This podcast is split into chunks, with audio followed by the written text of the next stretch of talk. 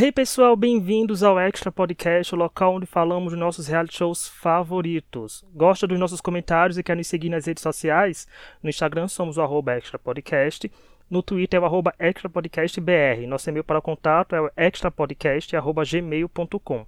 Nossos comentários sobre Masterchef profissionais saem todas as quintas nas principais plataformas de áudio como Spotify, Deezer, Apple Podcast e Amazon Music. Eu sou o Rich e ao meu lado tenho a Isa, que está com um probleminha de conexão e pode aparecer a qualquer momento nesse podcast, então é surpresa ou não a Isa aparecer.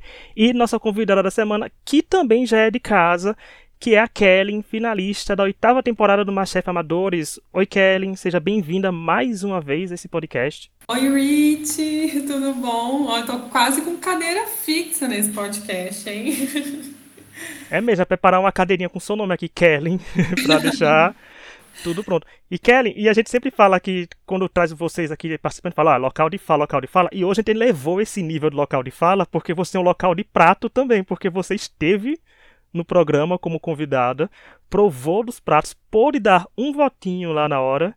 Como é que foi essa experiência de agora chegar no Masterchef como convidada e ver ainda, além de, além de julgar, assim, né, dar um voto, uma temporada profissional?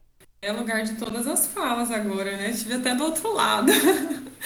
julgando, mas é uma experiência muito, muito, muito diferente do que você ir lá para comer e, e, julgar do que você ser julgado, né? Então, é, entrar no estúdio foi, foi veio muita coisa à tona, ser muito louco, mas foi uma vibe muito mais leve, assim, é, foi muito diferente. Nossa, é, realmente foi bom até pra gente, telespectador, ver vocês de novo, né? Porque tinha a sua. A mesa de vocês tinha você, tinha a Helena, tinha o Eduardo, tinha o Thiago, né? E tinha temporadas mais antigas, a gente tinha a Raquel, sabe? Tinha o Fernando, tinha gente. É, é, foi um tipo mix de sentimentos na nossa cabeça de uma coisa nostálgica. Deu até vontade de ver uma Revanche 2, né? De ter um All Stars aí vindo aí. Então deu essa vontade mesmo. Hoje nós vamos comentar o quinto episódio da quarta temporada do Masterchef Profissionais, que foi exibido nessa terça-feira, 11 de outubro. O top 6 virou top 5. E como eu falei, a Kellen esteve lá com outros 19 participantes da, de temporadas amadoras para julgar a primeira prova classificatória que foi em equipes, foi uma prova em serviço, Fogaça versus Jacão, ou seja, não era coisa fácil. Se a prova da Helena já foi caótica, a gente esperava uma coisa mais, exigir, mais exigente, do, né, partindo dos chefes, mas ela apareceu que aconteceu bem.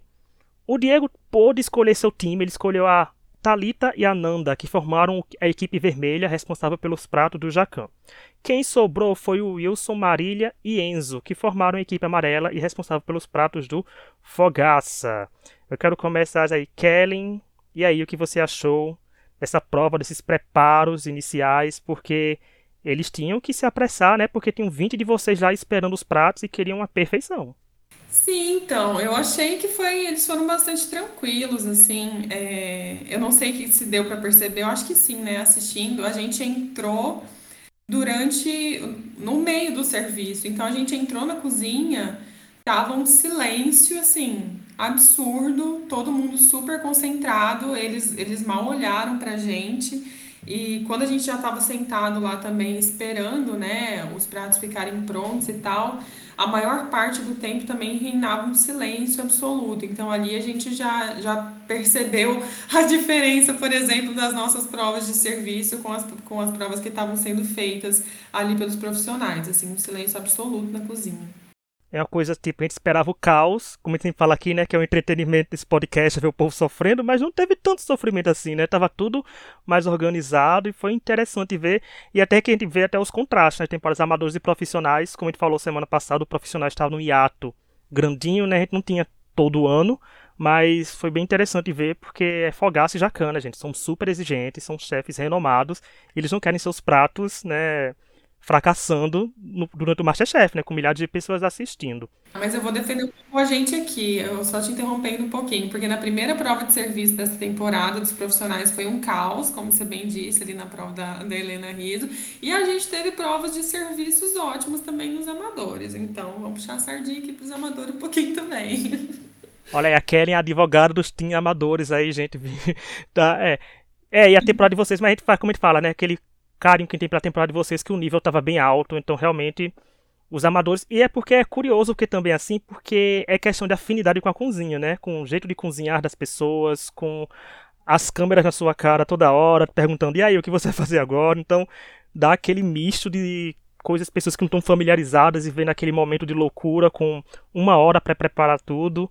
Realmente é uma confusão, mas Agora acho que eles, eles já conseguiram. estão mais, mais familiarizados, né? Mais, mais de casa, assim, se conhecem mais e conhecem mais a cozinha e a dinâmica também. E aí acabou que deu tudo certo. E a Isa, que chegou, conseguiu chegar. Oi, Isa, e aí, o que você achou dessa prova aí de serviço Fogaça versus Jacão? O que você achou da divisão dos times? Você sentiu que algum time ia vencer, assim, pela edição de cara ou não? Oi, gente, tudo bem? Olá, cheguei. Oi, Oi, Kelly. Tudo bem? Prazer enorme sempre recebê-la aqui. Gente, antes de eu falar o que eu achei, eu queria dizer que hoje a gente tem uma pessoa aqui, além de ter experiência na cozinha do MasterChef, realmente comeu os pratos que nós vamos falar hoje, gente. Vocês estão vendo isso? É um marco na história desse podcast. nem eu acredito nisso, eu tô achando super incrível também.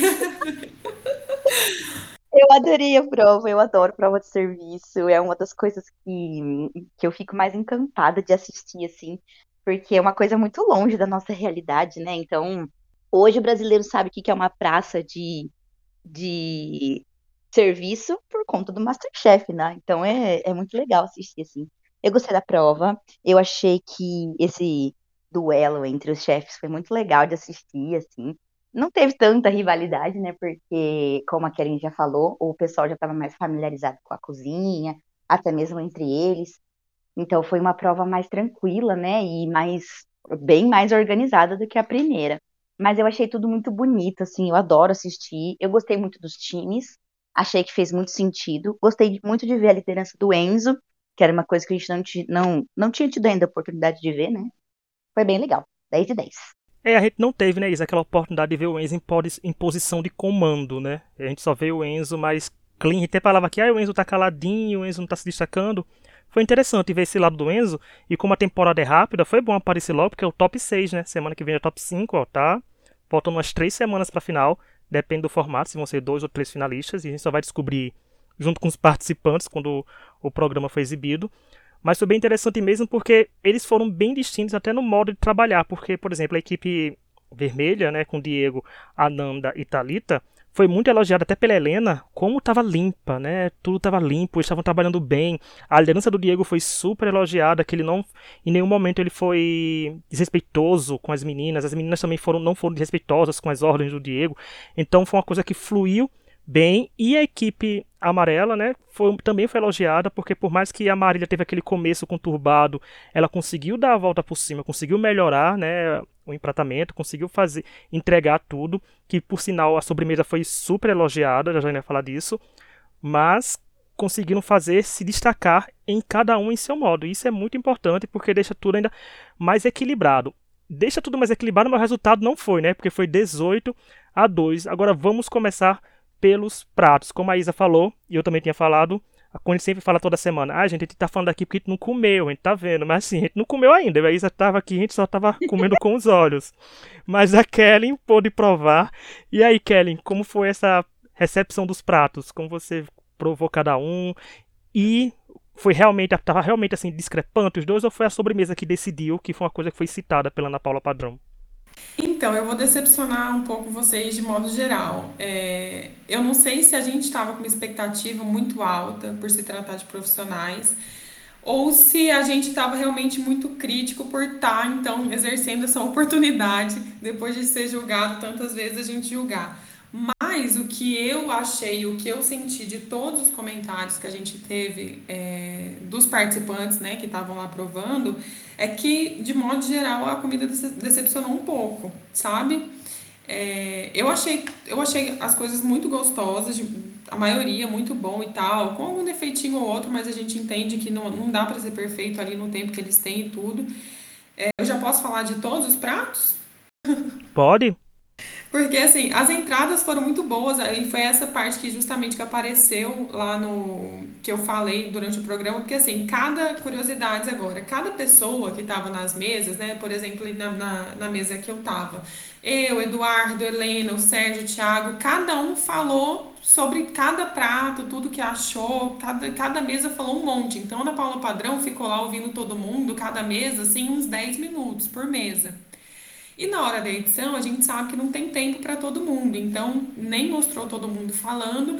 E aí eu estava muito curiosa quando eu estava assistindo a prova ainda durante o serviço, que os chefes estavam elogiando muito e que estava indo tudo muito bem. O serviço acabou, o Jacan estava super feliz, o Fogaça estava super feliz. Eu falei, gente do céu, como que vai passar isso na edição? Porque para quem estava aprovando, tinha muito, a gente levantou muitos defeitos, sabe?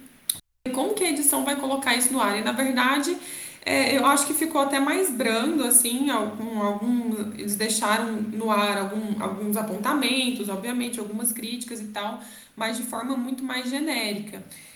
O prato do o prato principal do Jacan foi o mais é, o que teve menor que ninguém gostou, basicamente. O peixe estava com gosto de. Acho que parecia que tinha sido só cozido na água, assim, ficou com gosto de nada, meio seco. E ficou um prato meio estranho. Então, foi aí, acho que foi por causa desse prato principal que tava. Não tinha nada muito bom no prato, sabe? Então, por isso que, que eu acho que o time do, do, do Jacan perdeu. Não falaram pra gente, por exemplo, ah, esse aqui é o menu do Fogaça, esse aqui é o menu do Jacan. Só que a gente conhece os chefes, né? Qualquer um que assiste Masterchef pelo, uhum. pelo menu ia sacar logo de cara qual, qual menu que era de qual. Então, a, as entradas estavam muito boas. Eu, particularmente, gostei mais da entrada do, do Jacan. É, só que a do Fogaça também estava boa. Nos pratos principais, o prato do Jacan estava realmente assim, não estava legal, sabe? E, e aí foi sim a sobremesa que decidiu. Foi uma das coisas que eu falei lá para Ana Paula Padrão também, que eu até achei que ia passar na edição, porque é algo que eles gostam muito de falar. Tipo assim, ah, a gente acha que é mentira, né? Que é migué, que toda vez fala que ah, é a sobremesa que vai decidir. E aqui, pra gente na mesa, realmente foi a sobremesa que, que decidiu os votos. Nossa, e que interessante isso de você falar pra gente mostrar mais uma vez, a gente tá vendo o poder da edição, que vendeu pra gente que tava tudo muito bom. Né? Então é edição maravilhosa. Parabéns quem está editando o Masterchef, porque continua dando um show pra gente de como nos guiar, né, para o para sentir, para exaltar ou não uma temporada, mas foi muito interessante isso. E é bom, como você falou, isso da sobremesa, realmente pareceu que decidiu. E, pareci, e curioso, né? Porque parecia uma coisa que ia dar super errado. Né? A gente pensava que a Marília ia errar bastante, já que começou meio perdida. Então foi um festival de plot twists acontecendo nessa, nessa prova. Porque... A gente não tinha ideia, né? Não dava para saber é, pela edição não qual dava. Tinha... Não dava para saber quem tinha ganho e não dava quem tinha ganho, e não dava para saber que ia ter que foi essa lavada, né? 18 a 2. Mas sabe qual foi o critério das sobremesas? As duas sobremesas estavam boas, até porque, tipo, mil folhas não tem como muito dar errado e tal. Mas a sobremesa, a, a mil folhas, a do Jaca, ela era muito mais simples, né? Tinha muito menos processo. Então a gente até perguntou antes de voltar para a própria Ana Paula Padrão se eles tinham feito a massa folhada ou se a massa folhada estava pronta. A Ana Paula hum. falou pra gente, falou, não, a massa estava pronta, mas eles tiveram que abrir e assar. Eu falei assim, ah, então, tipo, o trabalho, to não todo, né, mas boa parte, mais difícil estava feito, então, de fato, a sobremesa do jacaré era muito mais simples, enquanto a do fogaça tinha muitos processos e estava mais complexa de sabor também, então foi aí que desempatou. Eu tenho uma pergunta, vocês escolheram a ordem que vocês iam receber, os pratos, vocês comeram tudo de todo mundo, né? Fizeram Sim. pedidos, assim, ah, eu quero o menu um primeiro, segundo depois, Sim. ou foi vindo? Não, a gente pôde escolher. Eu achei que a gente não ia ter nem esse poder, assim, mas a gente teve. É, Ah, tinha os garçons mesmo, então eles chegavam e perguntavam qual menu que você vai querer comer primeiro e tal, e aí vinha a primeira sequência do menu que você escolheu e depois vinha o do segundo menu. Então a gente pôde escolher qual que a gente queria primeiro, sim. Hum, legal. Então é bom que é uma experiência bem mais fiel, né? Mais fidedigna, assim, de ver a pressão deles recebendo a chamada de que estão pedindo tal prato, estão pedindo tal prato, então foi bem mais legal. É, uhum. Fica a dica, Bando leva a gente também nesse podcast pra gente chegar aqui dizendo que a gente comeu. né? A gente, a gente finge, se for pra fingir que todo mundo tava bom, a gente finge também que a gente não é ator e atriz, né, Isa? A gente consegue fingir, a gente consegue. Ah, a gente se claro, espreme, claro. a gente se espreme e está aqui dizendo que foi. A gente faz o, os jurados e faz foi o, ma- o melhor prato que a gente já comeu na história do Masterchef Brasil. A gente já escutou muito disso, a gente aprende a, a gente aprende a reproduzir também. Mas, ó, como a Kellen falou que a sobremesa foi lá e foi decisiva, e foi tão decisiva que foi 18 a 2. Eu, gente, eu já realmente eu não esperava esse 18 a 2, porque a edição não me fez parecer. E por incrível que pareça, quando falou 18 a 2, eu pensei que quem ia ganhar era a equipe que perdeu. Eu falei, nossa, né? Assim, porque Uhum, pareceu que uhum. estavam melhores na edição. Eu digo, gente, foi, um, foi uma coisa.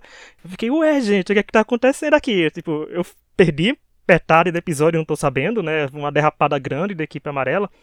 Mas foi isso que aconteceu. E dessa vez, a equipe vencedora tinha que mandar alguém para a prova da eliminação e a gente tem várias questões sobre isso, mas eu passei, eu fui assim, eu até botei no roteiro 50 50% de meio pano e de não pano passado. Eu passei o pano porque foram os jurados que provaram e trabalharam lá e viram o funcionamento, mandando a pessoa para a prova da eliminação. OK. Eu só não gostei porque mandou justamente a pessoa que fez a equipe ganhar. Na teoria e na prática, assim, né? De que a sobremesa foi tão boa, então a pessoa que estava responsável pela sobremesa foi pra prova de eliminação. Que mais pra frente a vai ver que ela não só foi pra prova de eliminação, como ela foi eliminada. Mas aconteceu, né, Isa? Aí, ó. A Marília foi pra prova de eliminação. O que você achou dessas escolhas dos jurados? Olha, a minha opinião pessoal sobre isso é de que eu não queria que ela saísse agora. Eu gos- gosto muito dela. Eu acho ela um personagem muito legal de acompanhar. E aquele aquele VT que teve, né, sobre, sobre ela, sobre a vida dela, falando sobre o trabalho, sobre a filha, é, só fez eu ainda gostar mais dela. Então eu fiquei triste que ela foi eliminada, porque eu queria muito ver é, essa história dela sendo contada mais vezes. É, mas observando a prova, né, e, e assistindo com calma, prestando atenção, a gente vê que a escolha deles faz sentido, né? É, ainda que, na minha opinião, pelo que a gente viu ali durante a prova, e agora até com os comentários da, da, da Kellen, a gente sabe agora que a sobremesa do Fogaça é bem mais difícil. Então, perto, perto desse grau de dificuldade, comparando com a outra é, equipe, ah, é, é- faz sentido que ela também tenha tido problema, sabe? Porque era uma sobremesa muito cheia de processos. É, então, assim, foi se for para colocar, por exemplo, a sobremesa tinha um, um brigadeiro mousse de maracujá, tinha um sorbet de manga, tinha uma calda, tinha suspiro, tinha um monte de fruta e tinha até um crumble que no final das contas ela não fez porque não, parece que não entendeu e tal que tinha que colocar, mas assim, eram processos mais demorados. Enquanto a sobremesa do Jacan eram mil folhas, que só tinha que, tinha que abrir lá e assar as frutas frescas, né, que já estavam ali prontas, e um creme patissier, um creme de baunilha. Então era tipo metade dos processos, né? Gente, muito mais simples de fazer. É, e só mostra, mas também, gente, que estavam todo mundo muito difícil e é assim, no caso difícil de mandar qualquer pessoa para eliminação, mas realmente deviam ter levado isso em conta, o feedback da sobremesa para tentar, sei lá, salvar a Marília, né, dessa prova de eliminação. Que a gente vai chegar a falar dela agora, que foi uma prova de eliminação muito interessante. E antes, só quer dizer, gente, abriram as inscrições para o Masterchef 2023, hein? Não sei se vai ser só amadoras, não sei se vai ter profissionais no meio, se vai ter júnior, se vai ter mais.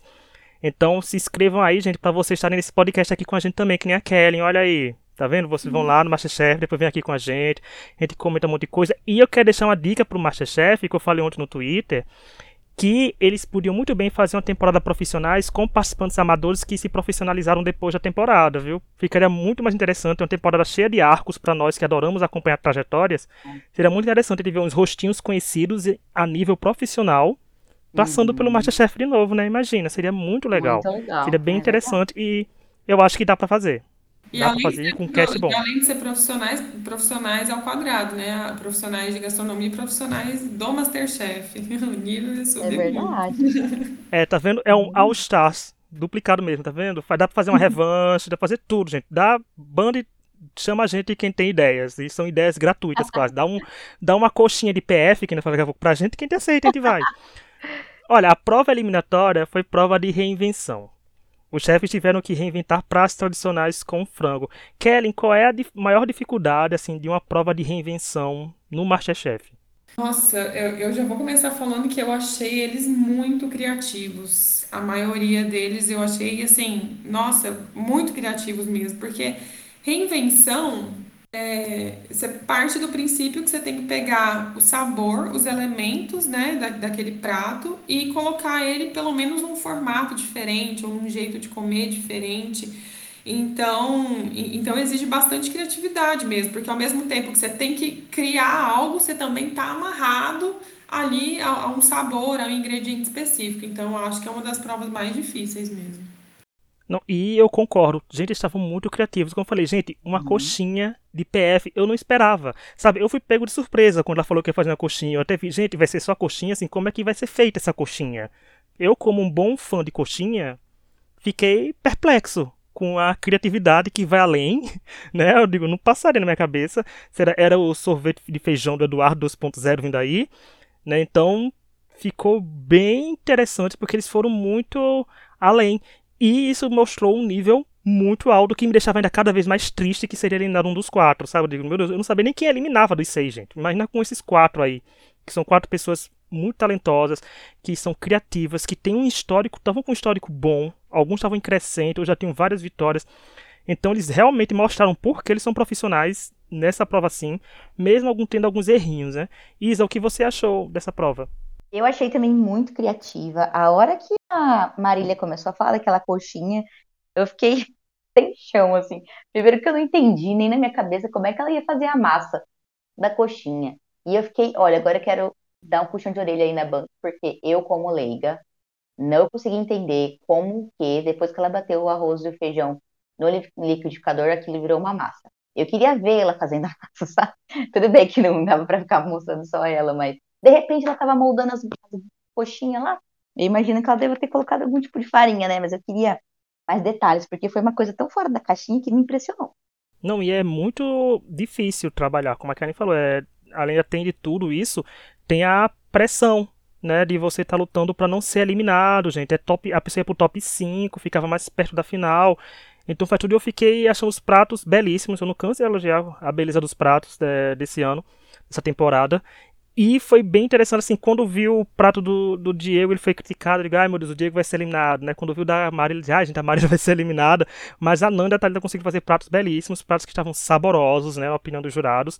E isso com um grau de dificuldade ainda maior, porque tinha a Nana falando assim, ah, eu não saberia o que fazer com esse prato. Eu acho muito engraçado essa parte, porque toda vez que alguém sorteia algum prato, a, a, tem um confessionário de alguém que vai dizer, eu não queria pegar esse.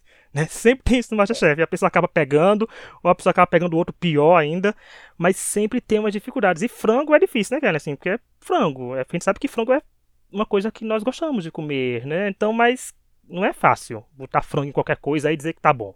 Não, é, e em relação a, a, a Marília ainda, é, eu acho que o prato, ela, pegou o prato mais difícil, porque como você reinventa um PF, porque tinha muitos elementos, né? Tem o arroz, tem o feijão, tem o ovo, tem o frango tarará. Então, assim, são muitos elementos. Eu, eu achei o dela realmente mais difícil. E eu tinha, eu não, eu não, eu não consegui entender se ela se ela tinha feito uma boa saída ou não. Eu, eu apesar de ser muito criativa, eu, eu tava muito ansiosa pelo, pelo que os chefes iam falar, porque eu, eu não. Eu não que eu achei que fosse, eu achei que não era, então eu fiquei meio sem, sem entender se foi uma boa saída que ela fez ou não, mas eu não consegui pensar em nada melhor, assim, pro PF, porque é realmente mais difícil. E foi até uma crítica que ela recebeu, né? Assim, quando a Helena aprovou, falando que esperava que era, não é um prato propriamente dito, né? Porque a coxinha não é uma refeição. Né? Assim, não é tipo, ninguém chega e diz, vou almoçar uma coxinha. O problema das regras, né? Eles não falaram que tinha que ser um, um prato, uma refeição como um PF. Falaram que era para reinventar. Então, ela poderia fazer o que ela quisesse, no meu ponto de vista, né? É só mais uma curiosidade sobre, sobre o grupo vermelho da outra prova, que foi a Ananda, a Thalita e o Diego. Eu acho que eles são, assim, no meu ponto de vista, eles são os, os três mais fortes da, da competição já há algum tempo, principalmente nessa altura do jogo. E quando a gente foi lá para julgar, a gente até passou pela cozinha, viu eles e tal, mas eu não tinha ideia de quem era quem, porque estava passando ainda os amadores, a temporada de amadores. Então, a gente não, não, não conhecia e tal. E aí, assistindo, eu falei, gente, olha, a gente colocou o time que eu considero muito mais forte, né? Que, que perdeu. E, enfim, sobre os pratos, eu acho que a Ananda brilhou muito. Pra variar, né? O Diego, que, que é muito favorito, eu acho ele muito forte. Assim, para mim, ele tem uma Uhum. postura muito já além da maioria da galera ali. Eu não gostei muito do visual do prato dele, realmente achei que hoje, hoje não, né? No último episódio ele foi, foi o, sei lá, foi o episódio que ele menos foi bem, assim, na minha opinião. Até porque foram o que eles disseram também, né? Os próprios participantes falam, nossa, o Diego sempre foi tão bem, tão bem, tão bem, que a gente espera sempre algo muito bom dele. Então, se ele fizer algo que tá legal, mas não tá sensacional, parece que para ele é pouco, sabe? Então eu tive essa sensação com ele assim. E a Thalita, na hora que ela pegou o cordon bleu, eu falei, nossa, é, ela é toda francesa, né? Fala francês o Jacan É, por muito tempo em restaurante na França. Foi lá, pegou o prato mais francês que tinha. E, e afrancesou ainda mais o prato que já era francês. Então, arrasou. E o Diego até recebeu o comentário da própria Helena Riso, falando que ele realmente também não estava numa boa semana, assim, não era, e não numa boa semana se ser inferior, mas numa semana que ele foi tão forte nas outras, né, que nessa ficou mediano, né? Então, ele sentiu impacto porque o Diego vinha na crescente, gente, o Diego estava vencendo, ele só não tinha vencido em um episódio, nos outros três ele tinha vencido. Então, era um histórico, tava aí um histórico meio imparável, né? Tava ele tava vindo aí com com sangue nos dentes. É até uma outra forma de expressão, né? Porque é, se uma pessoa vem vindo de uma de, de várias semanas consecutivas sendo, enfim, destaque negativo, tendo pratos ruins, tem aquela pressão para mostrar algo excelente e subir de nível. E eu acho que, no caso do Diego, também existe uma pressão ao contrário, né? De não decepcionar e não cair, não decair, né, nesse nível alto que ele vem mantendo. Então, Imagina que quando a equipe dele chegou na eliminação, deve ter sido um grande baque emocional, né? E o próprio Enzo falou no- né, nesse episódio que a emoção é uma das grandes coisas, é 80% desse game, né? Então, a emoção e a. Puxa, ele falou uma palavra que agora me, me fugiu. O controle emocional é 80% desse jogo. Então, coitado, né? Deve ter sofrido ali um baque. E foi coisa que, gente, que eu até falei no começo, que eram, foram quatro pessoas que estão em crescentes. Por exemplo, como eu falei, Diego com várias com três vitórias, né? A Thalita e a Nanda sempre de mão dadas em altos desempenhos, a Thalita com duas vitórias. E a Marília, que estava vindo numa crescente de altos desempenhos, bastante altos desempenhos. Ela estava que nem a Nanda, estava com altos desempenhos no histórico, estava faltando só uma vitória individual, que foi a Nanda que con conseguiu. E a Marília, infelizmente, foi eliminada.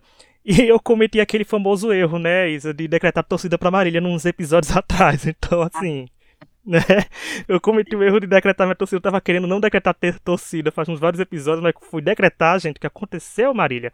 Mas eu quero dizer que, gente, a Marília é extremamente talentosa e ela tem uma coisa ainda que é extremamente maravilhosa. É o carisma. Gente, a, risa, a gargalhada que ela deu de nervosa no confessionário quando tava fazendo a sobremesa, eu, eu, eu senti uma gargalhada sincera, sabe? Assim, tipo, Sim. ela realmente tava rindo daquela situação, porque só restava rir, né? Não tinha mais o que fazer. Então, eu achei muito bom essa parte dela e os confessionários estavam dela muito bom, dava se aproveitar muito o material dela como personagem. Então, infelizmente ela saiu. Não queria que ela saísse, mas tava difícil, gente. Eram quatro pessoas muito boas, né? Então, e Masterchef é como a gente fala, cozinhou mal naquele dia, infelizmente, a pessoa acaba sendo eliminada. Isa, e o que você achou aí? Você falou que foi triste ali no comecinho, mas agora aí seu parecer geral sobre a eliminação da Marília. Ah, eu continuo triste. Porque eu queria muito ver mais dela, assim. Nossa, ela me cativou de uma forma além do, do, do daquilo ali do Masterchef, sabe? Um pouco como a Kellen também fez comigo na temporada dela. Como a, a, a gente, eu não sei, essas, essas, esse tipo de pessoa me pega muito pelo coração, então eu fiquei muito chateada, assim, de ver ela sair. Eu passaria um pano total por Porque eu acho que vai além, sabe? E aquele confessionário, confessionário não, desculpa, aquele VT dela falando da vida dela, e quando ela fala que ela enfrentou muito, muito machismo, muita dificuldade num ambiente da profissão que é muito difícil, né? Muito machista, todas as coisas que ela teve que passar em, quando ela foi para Portugal. Então, eu acho que ela é uma pessoa, é, não só um personagem, mas também uma pessoa que merecia muito ficar ali até o final, sabe? Então, eu fiquei chateada. Ah, eu também gostava muito dela, da energia dela, é, do que ela trazia, né? Como a gente gosta de falar, como personagem e tal, os confessionários. É, a energia dela mesmo, assim, gostava muito dela como pessoa, mas eu também percebia que, que ela como é, é isso, essa dualidade. Ela como, como personagem nos Deps, como pessoa, né, Marília, pessoalmente, ela conseguia entregar muito mais do que ela podia entregar como cozinheira, porque é a questão também da é, emocional, né, que também a Isa estava falando agora há pouco. Eu sentia que dentro da cozinha, talvez por tudo que ela tenha falado, né, que ela sofreu na vida dela, eu sentia que ela tinha uma pressão muito grande, uma, uma necessidade muito grande de se provar demais, sabe? De, de, de tentar de ir além demais. Então, acho que ela colocava uma, um peso, uma cobrança muito grande dentro da cozinha ali, dentro do programa, no Masterchef. E é por isso que talvez no, nos DEPs, né, quando não estava mais rolando cozinha, que já tinha passado, ela conseguia ser um pouco mais leve, mostrar quem, quem ela realmente era e tal. Então eu acho que o que pode ter atrapalhado um pouco ela a, a ir além no jogo gastronômico foi realmente, me parece, né, um julgamento de fora que ela se cobrava muito. Então esse peso assim na cozinha atrapalhou um pouco ela. E partindo para o outro extremo, né? Se teve gente triste com a eliminação, Marília, tem gente feliz com a sua primeira vitória, que é a da Ananda. A Ananda que vinha batendo na trave, batendo na trave, viu aí, finalmente conquistou sua primeira vitória, mudou completamente o ranking geral que eu trago aqui no final do podcast e deixou tudo mais misturado e mais equilibrado. Vamos lá, Kellen, e aí, como você viu essa vitória da Ananda? Primeiro que eu tô surpresa, não sabia que, é, que era a, a primeira vitória dela, porque para mim ela sempre tá tão bem assim, né? Dificilmente ela é mal, eu gosto tanto da cozinha dela que eu nem sabia, nem tinha me atentado que essa foi a primeira vitória individual dela de fato. Então, se veio só agora, acho que já tá mais que merecido. Isa, e o que você achou da Ananda vencendo sua primeira prova? Tem também, ela tava, como você disse, ela tava sempre batendo aí na, na trave, né? Ela merecia ter um destaque, porque ela também tem vindo aí em, nessa onda positiva do, do, dos pratos dela. Então, eu gostei, sim, ela merecia. As meninas super poderosas, hein? É, as meninas superpoderosas e Enzo, né? Porque Enzo também faz parte, ele é o que? O macaco louco, ele é o professor X, então ele é o... quem é o Enzo nessa, nessa série das meninas, desse live action das meninas superpoderosas. Falando em destaque, já que a Isa trouxe, vamos falar do nosso destaque da semana, que é o último da temporada, né? Chegou no top 5 e te para, que já ficou um pouco participando para muita muito destaque agora, que todo mundo agora está no top 5, tem chance de vencer. Toda semana nós trazemos algum participante que se destacou no nosso ponto de vista, seja por qualquer coisa no episódio. Tipo, ah, o participante teve uma boa fala, participante entregou um prato maravilhoso, participante X motivos é um motivo pessoal. Cada um é só dizer o um nome. Nós não conversamos isso antes do podcast, ou seja, a Isa vai citar alguém que eu não faço ideia, eu vou citar alguém que a Isa não faz ideia, e eu quero saber da Kellen também, Kellen como convidada. Kellen, quem você acha que foi o maior destaque desse episódio e por quê?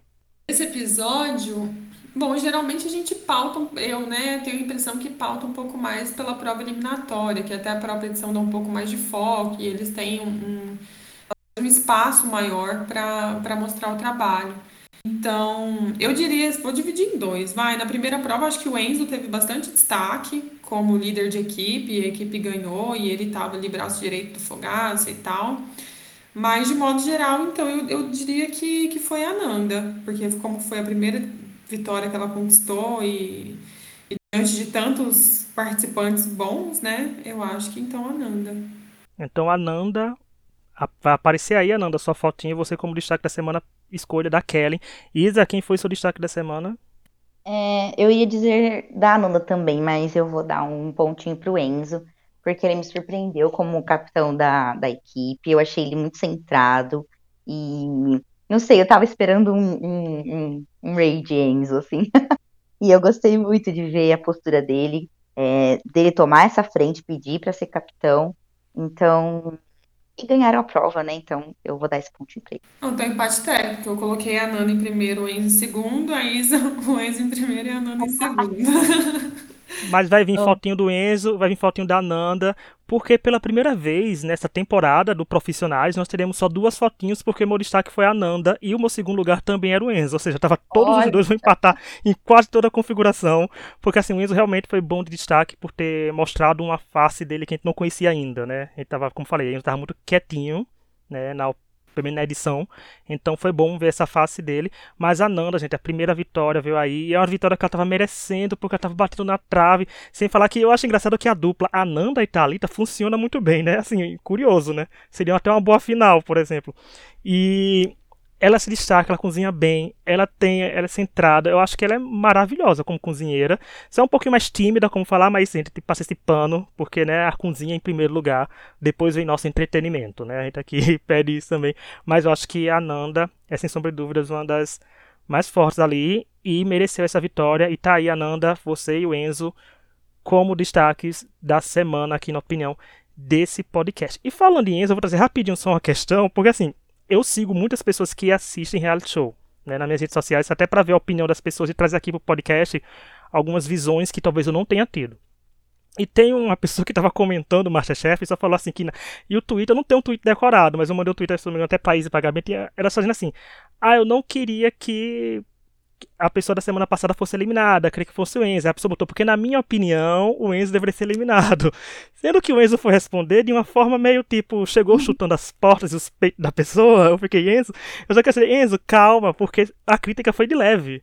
O que os amadores do Masterchef Brasil, principalmente os amadores do Masterchef desse ano, passaram nas redes sociais, os profissionais Nossa. não estão nem 1% disso nas redes, sabe? Porque os, os amadores eu sinto que sofrem muito o hate das redes sociais, dependendo da pessoa, recebe muito hate. Então, é, responder esses comentários, até de pessoas que estavam mais de boas, é, eu acho que é, evita uma dor de cabeça maior e você é profissional, você sabe do que você é capaz. Então, é melhor gastar essa energia respondendo comentários de amor.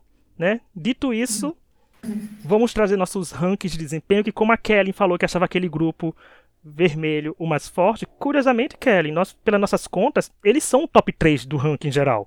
Né? Porque, ó, o Diego está em primeiro lugar com três vitórias individuais, um alto desempenho e um baixo desempenho. A Talita vem em segundo lugar com duas vitórias individuais, um alto desempenho e um baixo desempenho.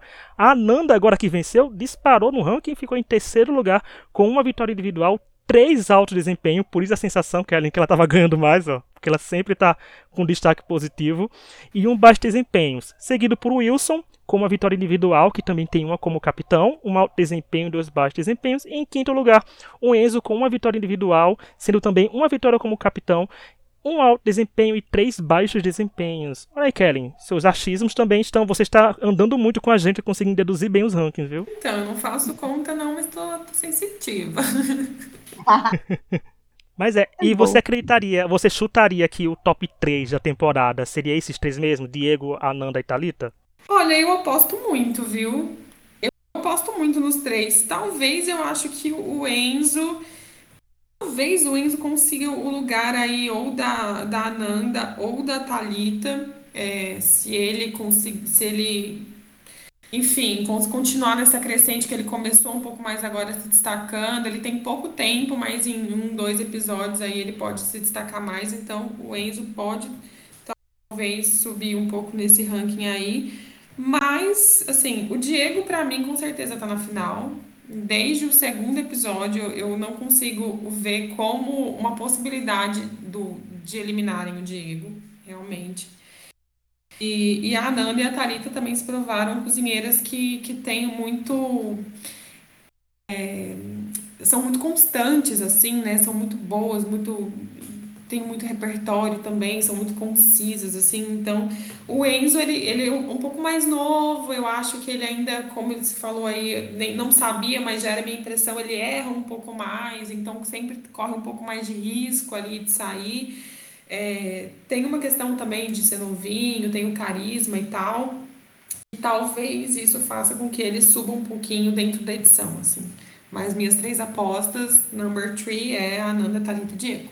Não, e é bem assim, interessante porque, por exemplo, o Diego teve só uma derrapada agora, mas ele tipo, tem três vitórias, gente. Né? Então, são cinco episódios e três vitórias, não é um histórico ruim, não. É muito bom, então ele pode. Uma, uma freadinha, assim, não deu nenhuma derrapada. Acho que isso foi só, é, foi só e... pra dar um draminha ali no histórico do, do Diego. É só pra dizer que ele, né, assim, epa, só pra semana que vem ele chegar e ganhar de novo, sabe? Assim, semana que vem ele conseguir ganhar de novo a prova, aí pronto, mais quatro vitórias. A Thalita e a Ananda estão em crescente, como eu falei. A Thalita ganhou semana passada, a Ananda ganhou essa semana, as duas estão dividindo altos desempenhos aí juntas. O Wilson também começou vencendo, deu uma derrapadinha, mas já teve alto desempenho, agora tá na equipe, foi na equipe vencedora. O Enzo, que mesmo tava com chance de sair, conseguiu ser um bom capitão, então ele chega no top 5 com a coisa meio embuluada, né? Como ele gosta de falar por aqui na Paraíba.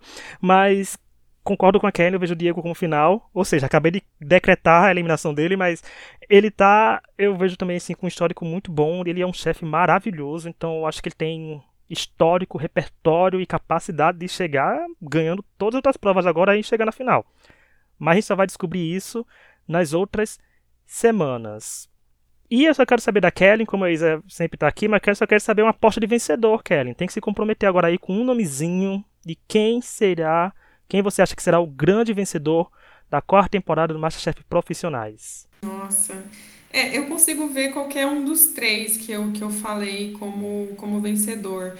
Mas olhando a carinha, assim, não, não sei. Por conjunto da obra, eu, eu acho que é difícil, Diego, não levar. Acho difícil. Mas entre a Nanda e a Thalita, é, apesar de eu gostar pessoalmente mais do estilo de cozinha da Nanda, eu acho que gostaria entre as duas na Thalita. Eu falei os três de novo, né? Aí eu acho que é assim. É porque também faz. Na verdade, profissionais, os últimos. Quem que ganhou? Foi Rafael? Homens, né?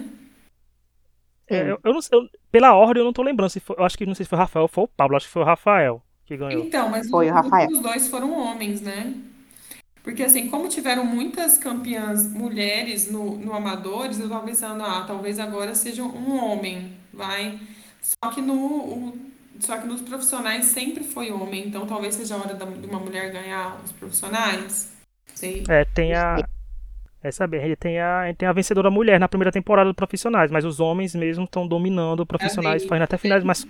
A Daisy. É. E tem inclusive finais masculinas. No Masterchef a gente é acostumado a ver umas finais mais mistas, né? Assim, Sim. não.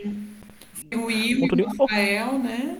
É, e pode acontecer, Kellen, como você foi a prova viva da primeira final com três, quem sabe seu trio é a final do Masterchef Profissionais, né? Pode acontecer. Gente, tomara, tomara. Nunca se vai, sabe. Ser, vai ser muito bonito se for. Estamos chegando ao fim do episódio. Quero agradecer mais uma vez, Kelly. Muito obrigado. A gente sempre fala, você está sempre bem-vindo aqui. Você agora viu aí, como falou, você zerou a cartilha do Masterchef, né? É, participou, foi para a final, voltou como jurada para provar, deu um votinho na, em, em uma equipe provou da comida dos de profissionais, ou seja, tá com a cartelinha do Masterchef bem preenchida. É, não sei se eu zerei não, mas se não zerei falta pouco. Só falta second chances, hein? Falta o quê? A segunda chance. Ah, é. vamos, vamos deixar essa, essa partinha aberta, ainda tem um quadradinho para preencher.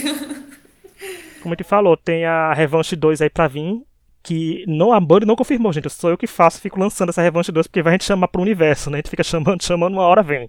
Né? Então, fica a chance aí. Quem quiser mandar é, qualquer sugestão de tema pra gente, pra gente gravar algum tema no Extra Podcast que tá na terça, é extrapodcast.gmail.com nas redes sociais. Vão lá nas redes sociais da Kelly, porque, gente, né, a Kelly e a Fernanda, nossa querida Loba, fizeram um feat juntas, né? Lançaram um single juntas, né? uma receita. Tá, é, tá no Instagram delas, vão lá ver, tá maravilhosas. Como eu falei, botaram nossas piticas juntas, só sai coisa boa, gente. Tem que sair, vamos exaltar as duas lá. E não é qualquer coisa, não, gente. São duas finalistas do Masterchef, viu, gente? Vão lá ver que tá muito bom. Vão dar lá o like, compartilhar e fazer as receitas. Que é a Isa que gosta de repetir receita, vai lá, Isa. Isso cabe a você fazer essas receitas aí pra gente se tá ficou bom. bom. Tá bom, eu quero dizer que eu finalmente arranjei manjeronas, tá? Então eu vou fazer aquele biscoitinho lá, Kellen, de, de com curd de limão e manjerona. Agora sai, gente. Agora sai. Então faz, posta aí, me marca, Isa, que eu quero ver. Que desde sei lá de quando que eu vi nesse podcast que você fala desse biscoito, agora vai. Santo Cristo, agora, agora vai. Pelo convite mais uma vez, é sempre um prazer estar aqui conversando com vocês. Nós que agradecemos. Como a gente falou, sua cadeirinha tá aqui com o nome Kellen, sempre esperando você para chegar e conversar com a gente. Mas é isso, gente. Muito obrigado a quem nos ouviu até aqui. Semana que vem tem mais episódios do podcast. E na terça-feira, algum episódio sobre algum reality show ou sobre alguma curiosidade de reality show. E na quinta-feira, episódio sobre Masterchef profissionais. Até semana que vem e tchau. Tchau. Tchau.